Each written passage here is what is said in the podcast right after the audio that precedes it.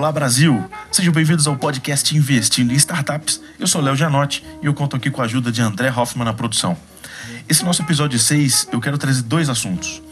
O primeiro deles é uma pergunta que eu recebi, que é a seguinte: Como funciona uma rede de investidores anjo? E quem perguntou foi um investidor que está interessado em participar de uma, não é de Curitiba, e quer entender, e provavelmente na cidade dele não tem nada parecido, ele está pensando em formar uma, então eu vou fazer alguns comentários. E a parte 2 é um assunto que eu sempre quis trazer, que chama-se custo de oportunidade. Eita, troço difícil de trabalhar, é esse tal de custo de oportunidade. Então eu vou detalhar, detalhar melhor. Beleza? Vamos juntos? Então vamos lá. É, como funciona uma rede de investidores anjo? Primeiro, obrigado pela pergunta, achei super, super válida. É, uma rede de investidor anjo, ela não deixa de ser um, um, grupo de pessoas com uma afinidade de investimento, ou um grupo de amigos, um grupo local, que se reuniu, se reuniu para fazer investimento anjo. Tá? Por que não fazer sozinho? Muita gente me pergunta isso também e eu acho que em rede você tem uma série de ganhos que sozinho você não vai conseguir captar. Por exemplo, é, numa seleção, via investidor, via rede, você tem vários olhares, é um olhar multidisciplinar. Eu nunca vou conseguir olhar da mesma forma que os meus pares olham, porque eles têm outro, outra experiência, outro, outro background que para poder olhar aquele negócio que a gente está olhando. Então, é muito complicado você tentar sozinho ter todas as avaliações. E a rede traz isso, traz essa visão multidisciplinar, são vários olhares que conseguem avaliar melhor o negócio, né?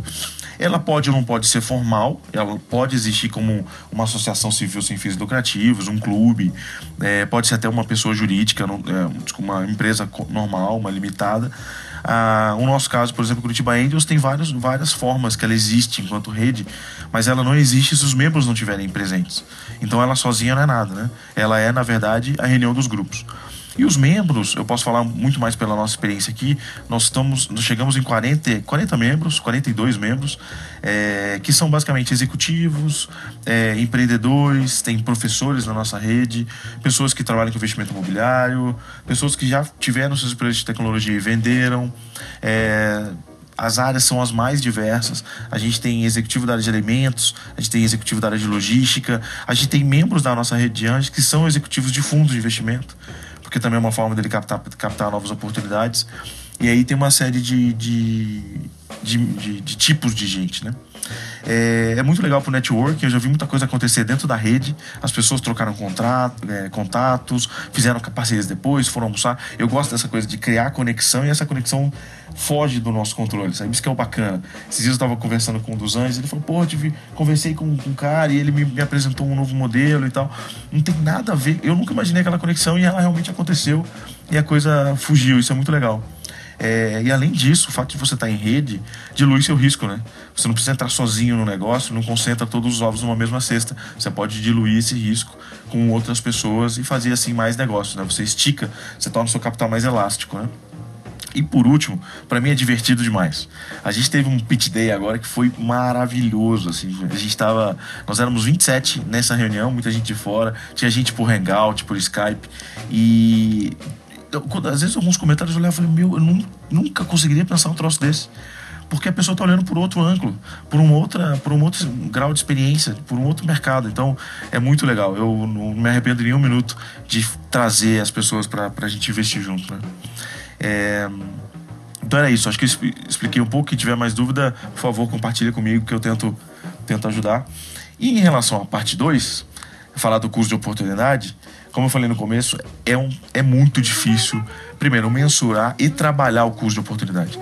Quando eu iniciei minha faculdade de economia lá atrás, é, eu lembro de, uma, de um economista famoso que foi dar uma palestra pra gente, ele falou o seguinte: o trabalho de vocês não é fazer dinheiro, o trabalho de vocês é saber fazer escolhas.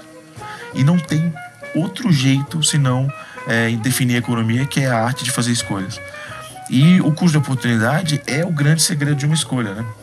É, vou dar um exemplo para vocês. A gente teve a nossa Pitch Day, né? Pitch Day é o momento que os projetos são apresentados para a gente. Né? Então, é, foram nove empresas que apresentaram e você não, ou o bolso não deixa, ou você não tem afinidade com as nove empresas e não dá para investir em tudo, porque também você pode ser o cara mais rico do mundo, mas o dinheiro é, é finito, né?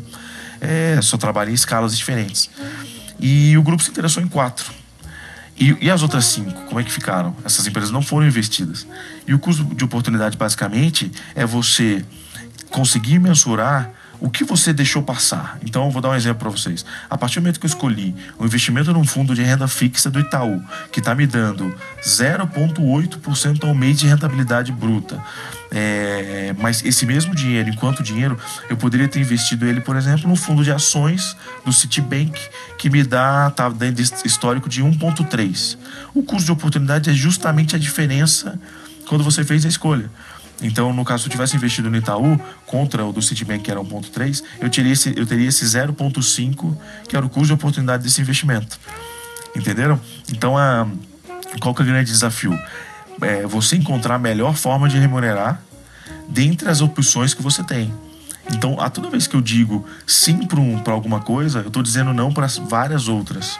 E ao dizer não, eu estou também abdicando dos retornos possíveis dessas outras escolhas. E estou abraçando um uma determinada possibilidade. E eu sempre vou comparar ela com as outras. E custo de oportunidade é um negócio tão complexo que eu não estou falando só de retorno também, tem o um risco, né? Você fala, pô, eu podia ter, ter investido numa companhia e ganhado oito vezes o capital. Mas e o risco? Será que eu estava disposto a assumir aquele risco? Então também entra na minha análise de investimento o risco que eu estou disposto a assumir. Né? Então essa conta também entra no custo de oportunidade. Né? E eu sempre digo que dizer sim é a coisa mais fácil do mundo. Você é, sentar num pitch day desse, por exemplo, com nove empresas apresentadas e num grau bem bacana de, de evolução, dá vontade de investir nas, investir nas novas, principalmente eu que sou um entusiasta né, do capital de risco. Mas não, não dá, não é possível, o bolso não dá. É, você tem que encontrar negócio que você acha que tem mais possibilidade de sucesso. Né? Então, é, agora, dizer não que é o desafio. É, eu digo que o meu trabalho é muito mais difícil em dizer não do que dizer sim. É, porque você está justamente analisando para dizer um não consciente e um sim consciente. Né? E a partir do momento que eu disse um sim, eu escolhi e abri mão de todas as outras, as outras possibilidades. Né? A gente chama, é, chama isso de ganhos concorrentes e, possíveis. Quais são os ganhos concorrentes e possíveis desse investimento? Né? Então, a partir do momento que eu investi, por exemplo, 200 mil numa empresa, esses 200 mil já tem o custo, o custo de oportunidade da taxa Selic, ou de ter comprado um título público, por exemplo, que vai me dar aí IPCA mais 6,5%. Então eu já estou perdendo. O meu custo de oportunidade já desse negócio é IPCA mais 6,5. Para que esse negócio é, vale, é, compense o custo de oportunidade, ele tem que me dar mais que IPCA mais 6 ao ano durante o período de investimento. Concorda? Então, é, caminhar sempre com vistas ao custo de oportunidade também deixa o investimento muito mais saudável e palpável, né? É, e eu sempre digo, como economista, não basta a gente ganhar. Ganhar não é o suficiente. Você tem que ter a melhor opção possível dentre as, a, o grau de risco que você está disposto a assumir, né? É, e um bom, um bom investidor sabe calcular muito bem, de acordo com o seu perfil, quais são os seus custos de oportunidade e quais são as possibilidades que você tem de investimento. Né? Eu acho que ficou claro, mas quem tiver alguma dúvida, por favor, eu estou super à disposição. Como eu falei para vocês, não adianta nada eu compartilhar esse conhecimento se não for útil na hora de você tomar a decisão de investimento. E assim eu me despeço, deixando aqui meu site, leojanote.com.br, meu e-mail, contato leojanote.com.br, Facebook, Leojanote, iTunes, Leojanote. Avalia lá quando vocês puderem no iTunes, deixe seu comentário, se possível. Mande e-mail sempre que vocês tiverem alguma dúvida, alguma coisa que não ficou explicada. Eu tô com uma filinha de, de respostas aí para fazer é, do, do, dos episódios anteriores. Confesso para vocês que essa pergunta do como funciona uma rede veio no final do episódio 4.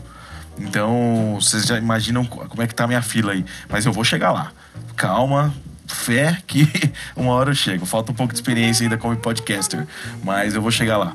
Beleza? Gente, muito obrigado. Tenham todos um, um ótimo dia, ótima semana, depende de quando você estiver ouvindo. E sempre é um prazer com, compartilhar com vocês. Sempre que possível, eu tô aqui para ajudar. Feito? Grande abraço.